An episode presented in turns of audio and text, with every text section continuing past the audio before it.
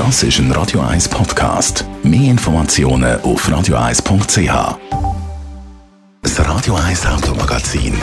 Präsentiert von simpego.ch. Heute schon die Prämie für das Jahr 2022 wissen. Dank unserem einfachen Online-Prämierechner. simpego.ch. Also ich persönlich- einfacher.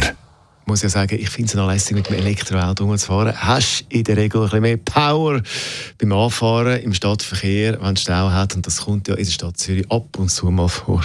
Hast du nicht immer das äh, Motor anstellen, Motor abstellen Thema.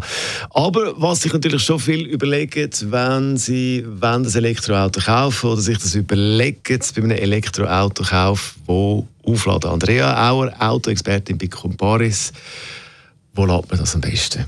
Ja, also grundsätzlich würde ich das Auto immer dort laden, wo das Auto am längsten steht. Das ist in der Regel die oder am Arbeitsplatz.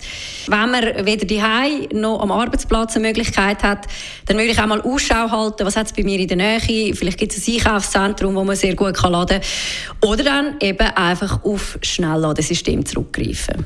Reden wir noch ein bisschen über das Thema das Auto die aufladen. Das ist natürlich eigentlich die bequemste Variante, wenn man das einfach einstecken kann, irgendwie zum Beispiel über Nacht. Jetzt, wieso kann man das Auto nicht einfach bei einer normalen Steckdose anschliessen?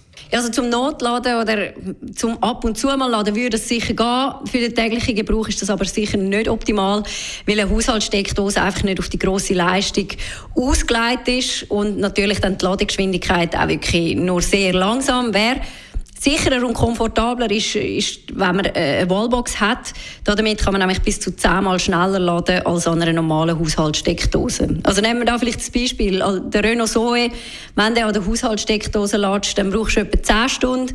Wenn du eine Wallbox hast, dann kannst du es in eineinhalb Stunden anbringen. Und eine Wallbox hat auch noch andere äh, Zusatzfunktionen, wie zum Beispiel ein Zugangsmanagement, ein Lastenmanagement oder man kann über die Wallbox auch eine Anbindung ans ganze Gebäudesystem haben. Jetzt so eine Wallbox, wo montiere ich die am besten und wie?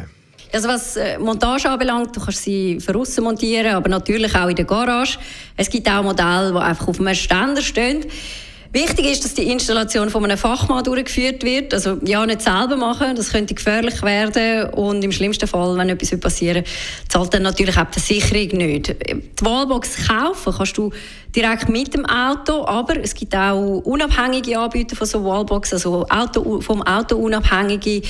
Ähm, ein unabhängiger Berater ist sicher auch sinnvoll, wenn es, sagen wir mal, eine kompliziertere Installation ist, also wenn zum Beispiel mehrere Parteien involviert sind, wie zum Beispiel bei einem Stockwerkeigentum. Andrea Auer, Autoexpertin von Comparis, über das Elektroauto aufladen die Das Radio 1 Automagazin. Präsentiert von simpego.ch. Mit täglichem Kündigungsrecht. simpego.ch. Will sympathischer.